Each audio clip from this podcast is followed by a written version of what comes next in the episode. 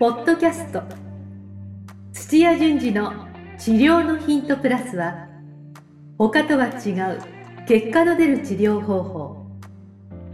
絶対的なパフォーマンスアップが叶う運動療法。治療家が持っておくべき能力とその磨き方。などについて土屋順次がリスナーの皆様からのご質問に直接お答えする番組です。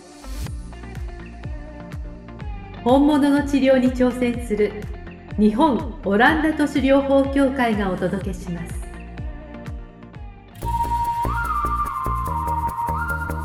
皆さんこんにちは。梅島茂です。土屋順次の治療のヒントプラス。先生本日もよろしくお願いします。はい、よろしくお願いします。はい、はい。えー今日は質問をいただいております。はい、えー内容はですねメンタルから痛みが生じる仕組みとは？はい。みたいなテーマをいただいております。はい。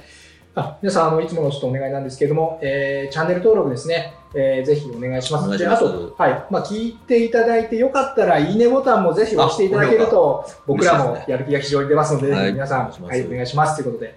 あとは、LINE の方の登録もですね、はい、皆さん、よろしくお願いします。ということで。はい。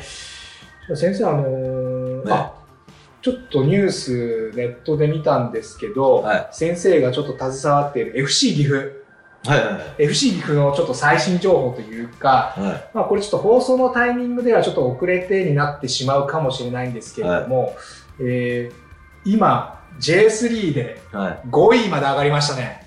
5位とか、本当はでも2位にいないといけないんですでも、よ。はい。そうなんですね。1位と2位が J2 に上がって、自動的に上がれるってことですね。はい。で、今 FC 岐阜は5位にはい。ランクインしてます。ただ、ちょっと補足があって、はいはい。勝ち点は結構その2位から5位までは結構もう団子状態なので、で、試合数が残りあと8試合でした。ははい。なので十分その2位に上がれるチャンスい。があるっていうこまとですね。だありますね。はい。おーっていう素晴らしい成績を、はい、残していただいて。はどうですか？あの、まあ、27試合もあのやってると思う。20試合ぐらいですかね。い。はい。はい。あ28試合か。はい。はやられても、どうでした先生。あの、携わって？携わって、まあ、携わり方がうん。べったりずつついて、まあ、これがをやってる時点で、うんあの東京にいるからああの、はいはいやってないってことなんですけど、うんあの立ち上げの時に1ヶ月半もうびっちりずっと岐阜とキャンプ地、宮崎に行って、うんであのやったんですけどまあコロナがうん。うん。あってこう J リーグが始められないああ、はい。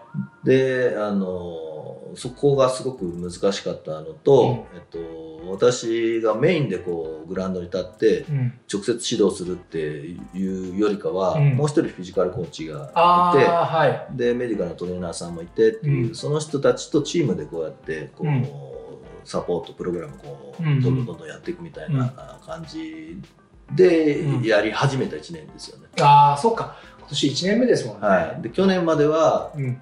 えーまあ、数年間多分フィジカルコーチを置いたのは岐阜さんは初めてだと思うんですけども、はい、へだから全く新しい部門をこうやって中に入れてえ。うん。で体を鍛えようとか、うんうん。うん実際にやってる試合でどんぐらいあの体使ってんのかなっていうのであの、GPS 使いながら、ああ、そうだ、GPS。ははい、そんな取り組みを、うん。あのややった1年だったので、い。うんまあもっとうまくできることはいっぱいあるとは思うんですけども、うんまあでもやりたいことの半分もいってないんじゃないですかね。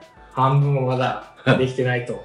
まあでも、この結果としては18チーム中5位ですから、まあ僕は合格点圏内かなっていうふうに思ってるんですクラブは2部から落ちてるから当然すぐ1年目で戻そうあるいはメンバー的にも、はいあの個々の能力の高い集団だっていう感じなので、あの満足はしてないですよ。うん。うん。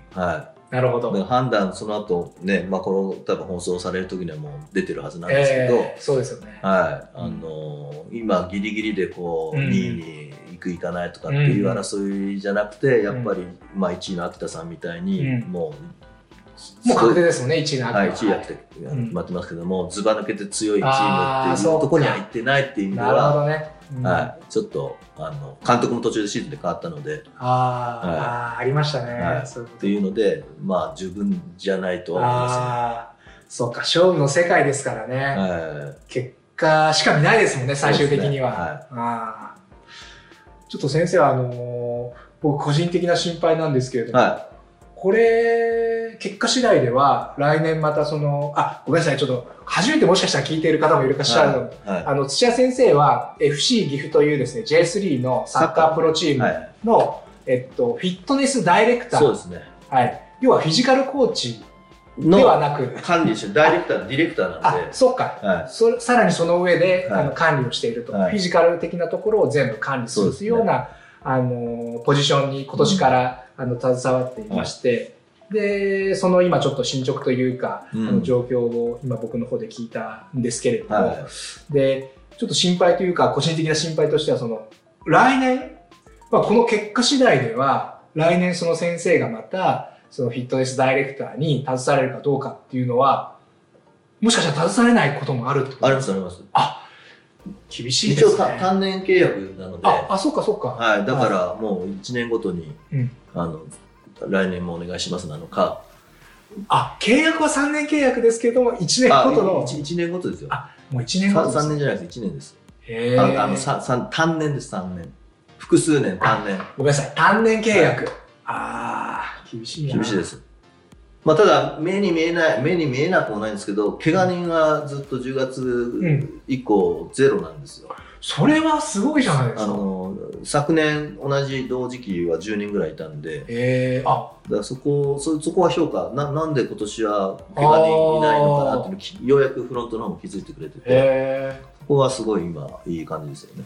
それは先生が多分考案されたフィジカルのトレーニングメニュー体がどんどんとか。きあの強くなってきて、うん。でやっぱり怪我をする率確率がどんどん下がってるので。へー先生ちょっとまたなんか別の機会にそういうなんかトレーニングメニュー怪我をしないためのトレーニングメニューとかも、はいなんか聞きたい人もしかしたらいるんじゃないかなって思ったりするんで、はなんかそういうの聞きたいってことをもし皆さんあのリスナーの皆さんあればそういうのもコメントちょっと送ってもらえるといいでですすよよね。はい、ぜひぜひということで。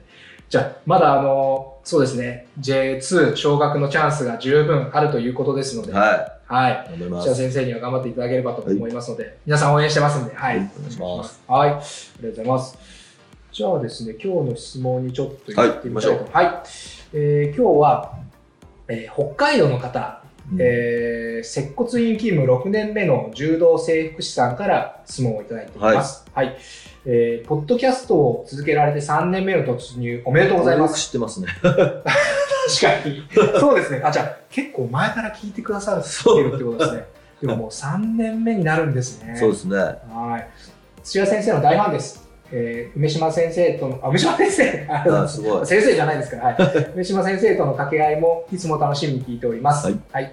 えー一日の仕事終わりに車の中で聞いています。おえーこれからもお体に気をつけて先生のズバッとしたご意見楽しみにしております。えーさて、治療の質問です。お店にいらっしゃる患者さんの中には、ーうん痛みを長く訴える方も多いのですが、はい治療をしても治らない時にはメンタルが原因だと院長は決めつけてしまっています、はい。えー私も精神的なストレスと痛みとが関係するとは思うのですがどう関係しているのかいまいち理解しておりません、はい。えー土屋先生メンタルから生じている痛みについて難しいとは思いますがその仕組みや治療方法について教えてください、えーよろしくお願いしますということで。ははい。この院長がなんとメンタルが原因だというふうになんか決めつけているみたいなんですけれども、はでこの方はその意味がわからないというかそのどう関係しているのか、いはい、まあ、メンタルと痛みに関してですね、でその辺土屋先生ぜひちょっともしあのご存知であれば教えてくださいっていう感じなんですけどどうですかこの辺については？これ痛みもそうですけども、はい。記憶とか記憶。まあ、目から入った情報とかも含めて、うん最終的に上がって脳に全部集められますよね。そこぐらいわかると思うんですけども、はい。そこでうん。最後それを情報を、うんあの認知するかどうかって。頭でやるんですよ。あ、脳が、頭が痛みを認知するってことですね。そうで。す。はい。痛痛みだけじゃなくて、あらゆる末梢の情報が上がってきて、うん。それが、うんあ関節が動いたとか、うん。えー目に光が入って入ってきてるとか、はいっていうのを最後は脳が処理するじゃないですか。そうですね。はうん。い、っていうことは、うん脳が処理しなかったら目も見えないし、うんあのああ、匂ないるほもど。あの味覚も痛みもっていうその痛みはそれの一個なんで末梢の感覚神経の情報があの、はい認認知処理できるかっていう話ですよね、あ、じゃあ脳ってすごい大事なんですね。大事です大事です、うん、でその時にうん、上がってきた情報が、そのものずズバリなのか、うん、なんか多めにあの評価しちゃったりとか、うん少なめに評価するっていう結構ありがちなんですよね。あ、そん脳が勝手に多めに評価したりとかする？あありますありますあた例えばですけど目で見ててはいはい。脳がなんか光の量をあの少なめに評価すると、うん、もう瞳孔がブワーって開いちゃってあの必要以上に光が入っちゃったりとかしますからすごく大大事なんですよ。なるほど。でも、それは、あれですよね。なんかちょっと、あの、問題があって、大きく評価しちゃうとか、小さく評価しちゃうっていうことですか？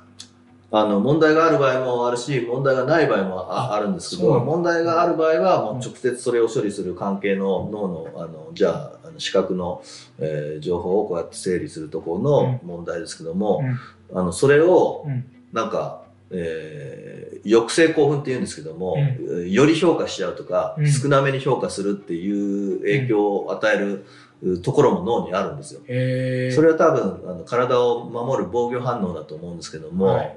例えばもう真っ暗なとこからはい。いきなしめちゃくちゃあの真夏のもうす砂でうん。反射もいっぱいなところにバンって出た時に、うん。まともに評価したら目が焼けちゃうみたいな感じであると、ああの評価を低くしたりとか、ーはいはいはで勝手に脳がちょっと少し、あの適応するようになってるはいので、そういったあの別の、えー抑制するとこが、とかもっと興奮させるとかっていうのが別であるんですよ。い。へはい、だからそのものとその抑制するとかっていう、そそこの関係でなってくるの。で痛みで言うと、ーうん。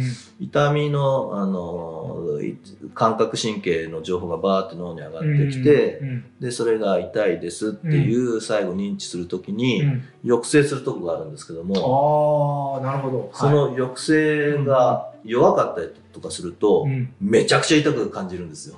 弱いと痛くなるんですね。はい。ああ、はいはい。で、それは、はい。めちゃくちゃ痛いですね。はいそうです、反対にそれが、はあ強いの強いとはい全然痛くい。ない。全然痛くない。だから、あのは針を爪の間にこう入れたら入れても痛くない人とかっているんですけど、無痛症みたいな。うわめっちゃ痛そうですけどね。普通は痛いですよはい。はい。だからそれ、そういうのもあのやっぱかあの感じて感じてるっていうか認知してなかったらそうなっちゃうとーあ熱い鍋に手を突っ込んでもはいそのままにしちゃったりとか大変なことになっちゃうんですけどね。で痛みは痛みとしてやっぱ感じた方がいいんですけどもよね。一方ではい。すごく敏感でうん普通だったら触られたぐらいのあるいは風が吹いたぐらいでもうん痛かったら大変じゃないですか。大変ですよ。もう街歩けないですよ。はい、で大変だし実際に体のほ次の反応として炎症が起きたりとかするので。はい、そうなっちゃうと大変だってやっぱ適度にに、うあの感度はうんうんうん普通であった方がいいと、そうですね。はい、ただそれを狂わせる要因が、うんえーがスストレスの反応の話になってくるんですけど、なるほど。はそこを狂わせてしまうわけですねい。はい、スストレスはいっていうのは、あの何でもいいんですけども、うん。えー基本的には、うん。ストレス反応と言われてるのは、うん。あの目の前に敵がいるとか、うん。えー、クマがバッと出てきてきてるから逃げなくちゃいけないとかっていうような、うん。あのー動くっていうとものに対しての準備なんですね。うん。うん。で動くっていうことは筋肉いっぱい使うってことなんでうん。うん。でそこに、あのー酸素栄養をバーッと送るっていう意味では、もう心臓をバクバクさせたり、うん。あのー血管もバーッと圧力上げると、まあ、玉でバーッといくのではい。でそうそういう血の量もあのそっちの筋肉系に回したいんで、うん。消化系にある、うんう血流を9割方全部筋肉にするんですよ。面白い。すごいですね、人間の体って。だから、まあ目の前にクマが現れたとかっていう、あのまああのストレスの対象がいたら、うんそれを認知しうて、ん。で脳のあの前頭葉のところなんですけど脳のとこからずっと降りてきて、うん。で、えー腎臓のところに実は、うん。そのストレスホルモンという言われる運動するための準備の、はい。はい、ものが出出てくるんですね。腎臓に来るわけですね。はい、腎臓の副腎っていう、まあ、腎臓の中の上の部分なんですけどそこからいっぱいあのストレスホルモンが出てえで血圧は上がるわもうバクバク言うわ、うん筋肉が温まったりとかっていうような、うんであの消化系のあのもうしそんなのんびりしてこう消化してる場合じゃないので、うんそっちの小腸大腸とかの,、うんあの血流を抑えちゃうみたいなうん状態にななるんですけども、はまあ、通常だとい。、うん。えー目の前に敵がいなくなったとか、うんもう戦い終わって勝ったみたいな状態になったらほっとして、うん。でそんなもう、あのー対戦モードはい。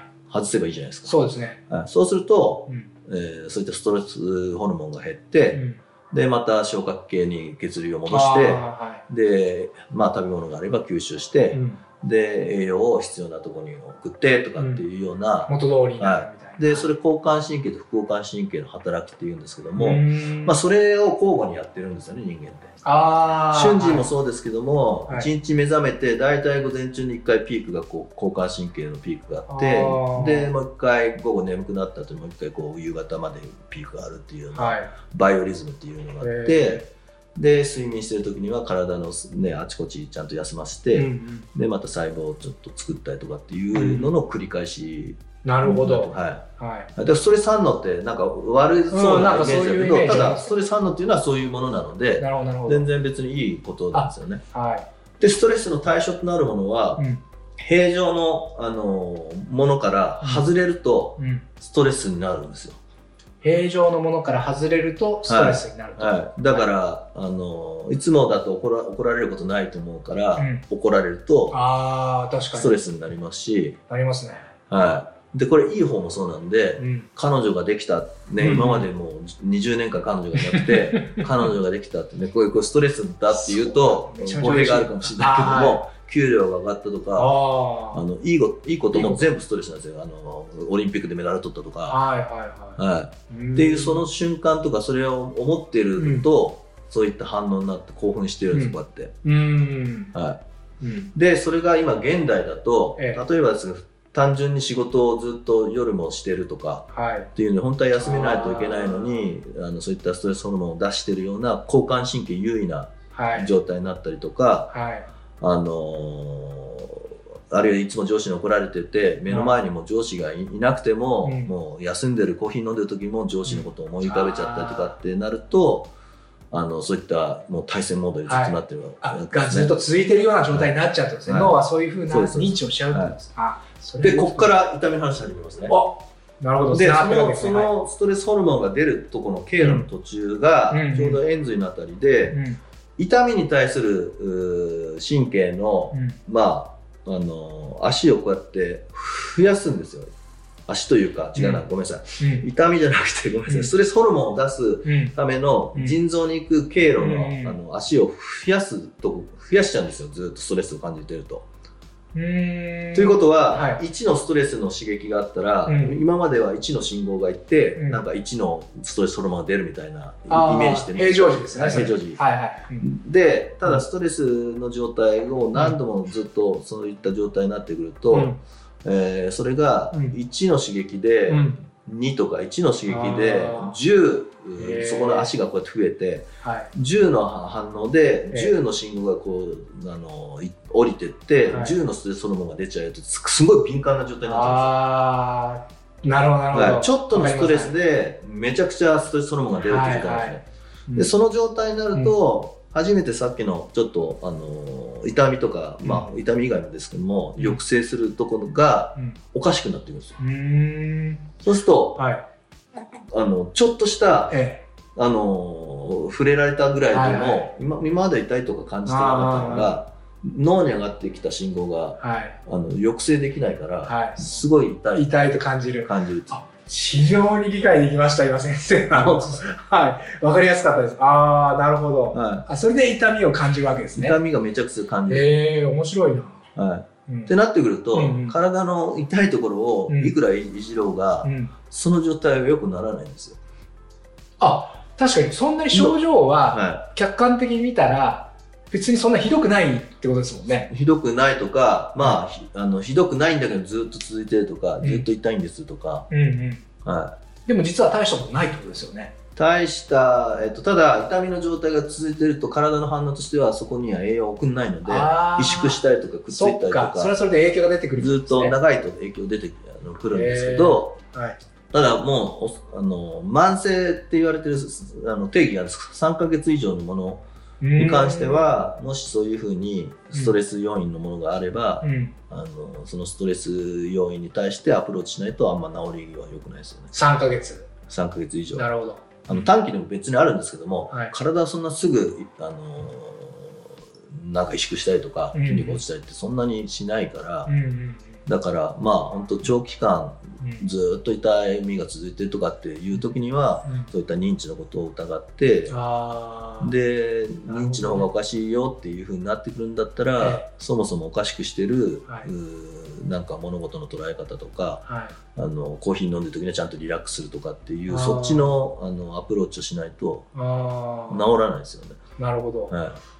でそこであ原因がメンタルだなっていうふうに分かりかけた時に、はいちょっとやっぱそのメンタル系というか精神疾患系というかあの専門外になる人もいるじゃないですか。まあこの方柔道整復師の方なんで、あの多分あちょっと専門外そっちに進めたいのは分かるそれを確認するのはどうやるかって話しますね。あ、わかりました。はい。はい確認する方法は、えもうとにかく戦闘モードになりすぎちゃってるっていうので、うん。自律機能がおかしいんですよ。うーん。あの下痢をしてるとか、はい。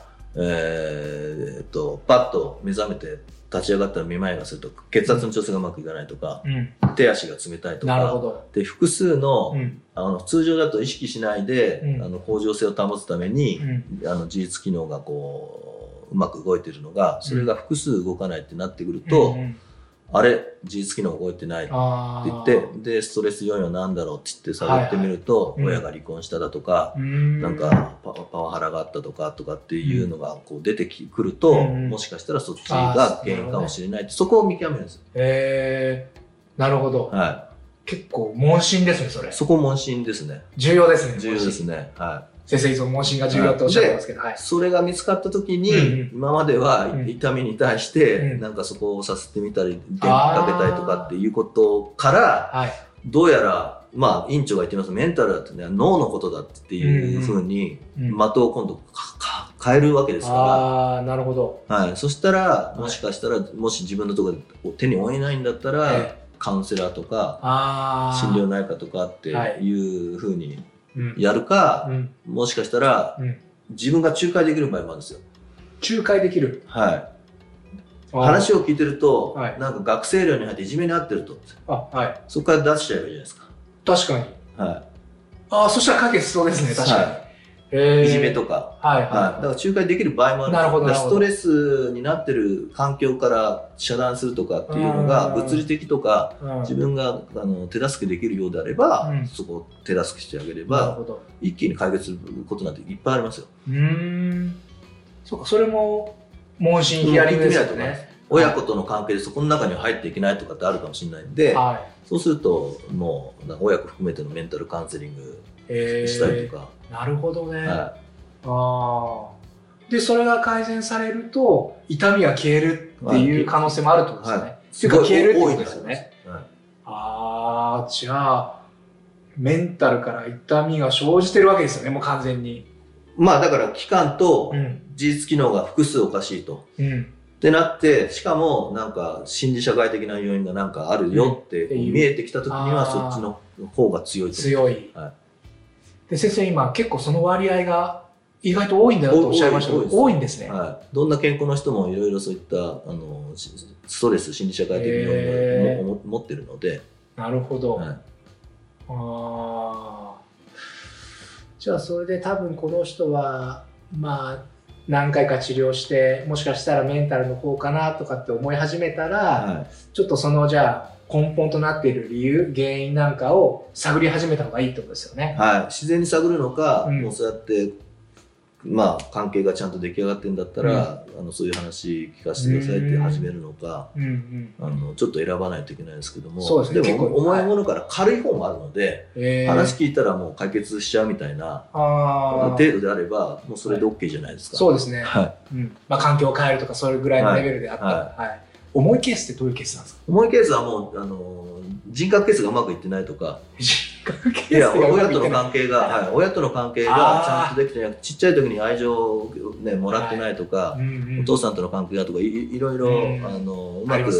あの大人に慣れてない人とはかのケースだと、なるほど。もう大変ですそれそっか。は。はい。根が深いというかもう、はい、もう性格悪いですから人格が未熟で子供のままではい。でその状態で周りの社会の中で生きてると、ね。もうそれこそストレスだらけじゃないですか、はい。自分のこと聞いてくれないとかって。そうです。はい、いやお前が大人になれっていう話ですけどまあそうそういうことはできないのでなるほど。かなか。そっか、それがで痛みになってきちゃうとなかなかその根本的にな、そっか、直しづらいですよね。直しづらいですね。性格を直すみたいな話になってくるんで。そうするともうちょっともう専門的な人にバトンタッチですそうバトン絶ほとんどバトンタッチした方がいいですあですよね。親親子との関係と言いながらもう親が亡くなってたりとかすると どうしようかな施しようがないですよ。いやただそれは親が死んでると亡くなってると亡くなったでもその人はあの過去の人とかうん。もう割り切ってそこから、あのもう決別しようとかっていう儀式じゃないですけど、それをあのやれば全然立ち直るので、あそれはもういメンタルカウンセラー心理心理学ああ、の専門家に任せてっていう感じあのできる人できない人も多いから、はい、それは専門家はちゃんとできる人のところでやればいいと思うんですけど。なるほど。あの、先生、すごい、非常にわかりやすかったです。あの、なるほどなっていうふうに思ったんですけど。はい、で,、はいでちょっと我々ができるところで言うと、え実はその、あえっとし信号の足を増やす、ねはい構造的に神経がこう、あのまあつながって増えていくんですけども、それ減らす方法があってあ、減らす方法があるんですね。それは。聞きたいですか？聞きたいですよ。だって治るじゃないですか。はいで実際にアメリカの囚人とかでちゃんとやられてあの研究成果が出てるやつですけども、あの週3回、はい、週3回。はい、あのそんな強度高くない有酸素運動をすればいいだけです。あ、有酸素運動。はい20分の有酸素運動をもうウォーキングでも、はいそんなジョギングの速いやつじゃなくてですもうあの心拍数でいうとあの130とかそんなもうすごい低くてですじゃあ、ちょっと早歩きぐらいでもいい早歩きぐらいで全然丈夫です。ただその時にあのストレスのことを考えない方がいいですけど、ああ、はそれを20分、週3回ぐらいで、い、でその足が増えて足が減ってくる、それぐらいだったらできそうですよね。うん。頑張れば。まあ、頑張らなくてもできる範囲ですよね。はい誰でも走れますから、歩いたり。まあウォーキングで駅1個飛ばせばもうそれでいくんじゃないですか、そうですよね。はあ、それをやるだけで、その足が少なくなってい、くる。少なくなってストレスホルモンを発するは足が。い、はいええそれは患者さんに伝えるべきですよね。はい、で意識が高い系はそれプラス瞑想とかマインドフルネスって最近流行ってるんですけどあれができるとえ、やっぱりあのストレスのことを考えないとか、あるいは考えても、うんもうそあのそれはあのしょうがないなって言って、あのうん自分の中でこう処理できるようになってくるので、えそれをあの定期的にやってると心が安定してくるー、ので、あはーで、痛みも。い、痛み出なくなる。が出なくなります。ねあの抑制するとかまた働き出すので。あー。あ、じゃあやっぱつながってるんですつながってね。ますね。痛みとそのメンタルというか、脳というか。はああ。じゃあそれは施術する、まあ、治療家としてもやっぱ認識しといた方がいいっていいですね。もちろん。自分のところプラス週3回、ね運動しましょうよって言ってこう進めていってやってくれると、うですよね。バーッと治ってきますよ。そうですよね。はで、その、まあ、前提となる今先生がこの20分間で言ってくれたことをちょっとでもお話しすることができれば、はい。患者さんも納得してくれますもんね。はいはい。ああ、そうなんだと思って。まあ、これ聞かせてください。あそうそうですよ。これ聞かした方がいいですよ。はい。そういう、はい。はい。そ僕だって納得しましたもん、今。はい。ああそうなんだと思って、はえ痛みってそうか。メンタルから来るんだ。そういう場合もあるんだ。あじゃあそういう時はあなるほど。そういう仕組みになってるんですね。じゃあちょっと歩いてみようかなっていう気になりましたか？ら、はああじゃあぜひちょっとそっくりこのまま覚えていただくということで、まあ、きそうですね聞いてあのそのままこれを聞かせていただいてもいいですし、はいなるほど先生あの非常に今日は分かりやすくありがとうございます、ははい、なので、この柔道整復師さんも多分ご理解をいただいたんじゃないかなというふうに思いますので、はい。い。まあ、メンタルだって決めつけないで、本当にメンタルかどうかの確認した上ですで、よね。まあ、うん。もっと運動してねとかっていう方向に行けるといいですよね。はい。わかりました。じゃあ先生、あの、本日もためになるお話、ありがとうございました。はい、ありがとうございました。はい。あ、あとちょっと忘れてたんですけども、はいぜひ皆さんの質問、あの、もしありましたら、ねはい、ぜひぜひ、あの、コメントいただければと思いますので、はい、よろしくお願いします。ます。じゃあ、先生、どうもありがとうございました。ありがとうございました。今日のポッドキャストはいかがでしたか？番組では土屋順次への質問を受け付けておりますウェブ検索でオランダ都市 DMT と入力し結果に出てくるオフィシャルサイトにアクセス。ポッドキャストのバナーから質問項目をご入力ください。またオフィシャルサイトでは無料メルマガも配信中です。ぜひ遊びに来てくださいね。それではまたお耳にかかりましょう。ごきげんよう。さようなら。この番組は提供日本オランダ都市療法協会。ナレーションボイスアップマスターコーチ春でお送りしました。